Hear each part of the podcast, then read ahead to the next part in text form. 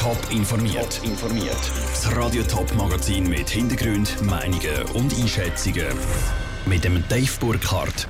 Warum der Nationalrat seit bald sechs Stunden über das neue Waffenrecht diskutiert und warum die Stadt Zürich beim Thema Theater und Tanzen mächtig aufholen will, das sind zwei von den Themen im Top informiert am Abend.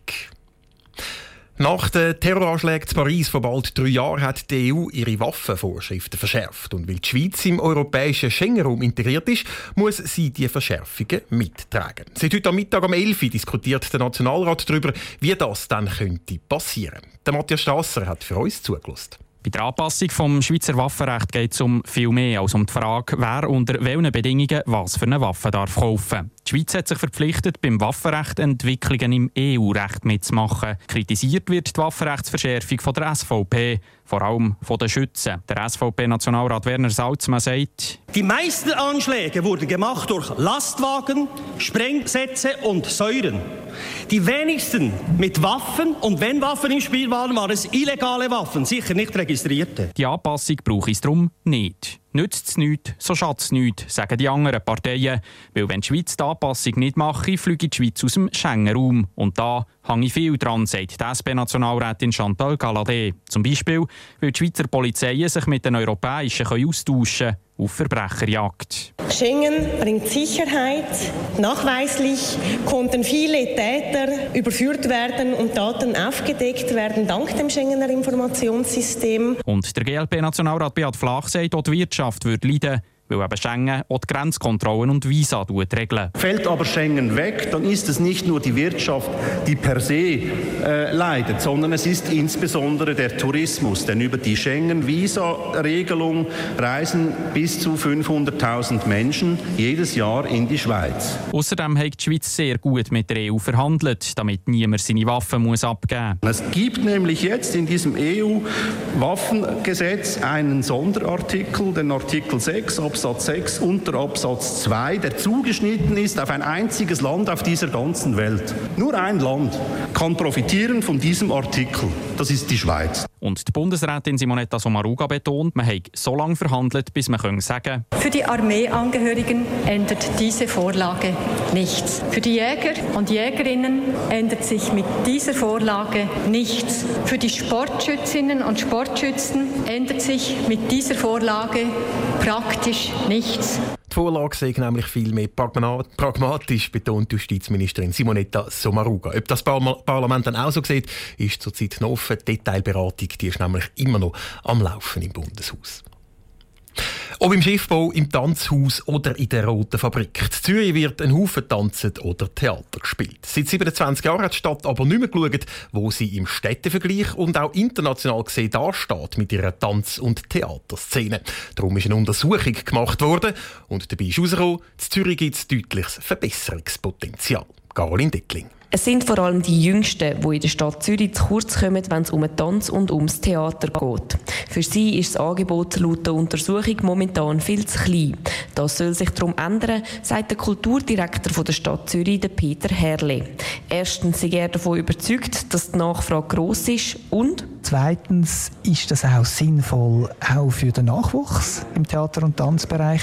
Und dort wollen wir jetzt ein Kinder- und Jugendtheater aufbauen.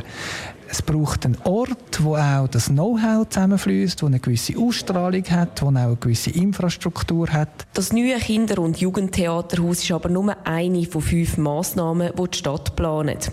Auch wo die Stadt künftig einen unkuratierten Raum, also einen Aufführungsraum, wo Tanz- und Theaterleute kleinere und vielleicht auch ein experimentelle Vorstellungen machen können.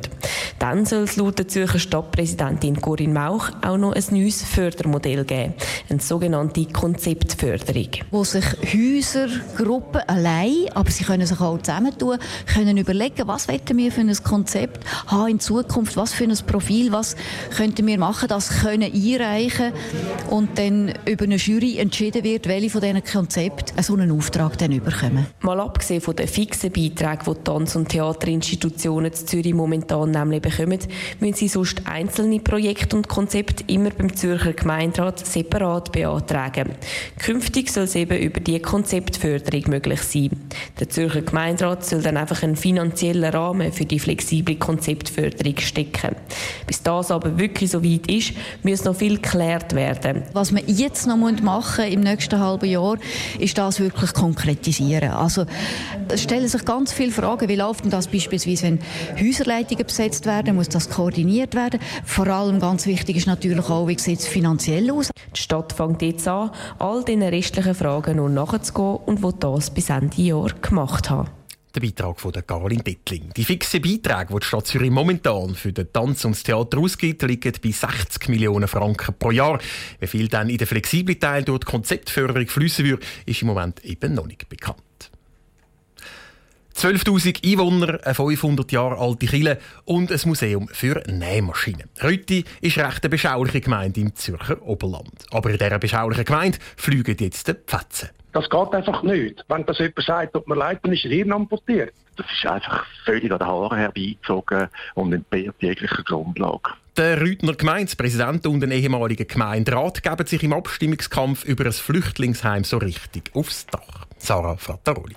In zehn Tagen entscheidet Rüttner, ob die Gemeinde ein neues Flüchtlingsheim für fast 3 Millionen Franken bauen darf. Der Abstimmungskampf der mutiert jetzt zu einer Schlammschlacht. Die Gegner vom Flüchtlingsheim haben einen Flyer mit ihren Argumenten in die Briefkästen zu Rütti verteilt. Die Gemeinde reagiert postwendend mit einer gesalzenen Mitteilung. Die Meinungsbildung steche auf dem Spiel, befürchtet der Gemeindepräsident Peter Lugin-Bühl. Wenn man ein Flugblatt in alle Briefkästen tut, dann müsste der Leser ja davon ausgehen, dass es richtig ist. Und die Aussagen, die dort draufstehen, die stimmen so einfach nicht in diesen verschiedenen Dimensionen. Es geht zum Beispiel darum, ob die Gemeinde das Grundstück, das das Flüchtlingsheim mal soll stehen, nicht für etwas anderes könnte brauchen, zum Beispiel für die Feuerwehr. Und auch bei den Kosten für das Flüchtlingsheim gehen die Meinungen zwischen dem Gemeinderat und den Gegnern weit auseinander. Kopf der Gruppe, die gegen das Flüchtlingsheim kämpft, ist Hans-Peter Jakober, ehemaliger SVP-Gemeinderat von Rütti. Für die Kritik am Flyer hat er kein Verständnis. Ich habe ja gar nichts Falsches kommunizieren. Ich mache es halt nur meine Meinung. Ich sehe überhaupt nie einen Fehler. Alles, was ich gemacht habe, das sind Fakten eins zu eins. Meinungen zu Rütti, die sind festgefahren. Vom Gemeindepräsident heisst es, die Gegner vom Flüchtlingsheim seien populistisch. Andersrum werfen die der Gemeinde vor, sie wollen sie mit Unterstellungen zum Schweigen bringen. Einig sind sich die verstrittenen Seiten wenigstens in einem Punkt. Die Rüttner, die werden dann schon richtig entscheiden und sich an den Fakten orientieren. Zara Frattaroli hat berichtet. Abgestimmt über das Flüchtlingsheim Zrütti wird in zehn Tagen, also am 10. Juni. Radio Top berichtet laufend mit verschiedenen Sondersendungen über die Abstimmungen im ganzen Topland. Top informiert, auch als Podcast. Mehr Informationen gibt es auf toponline.ch.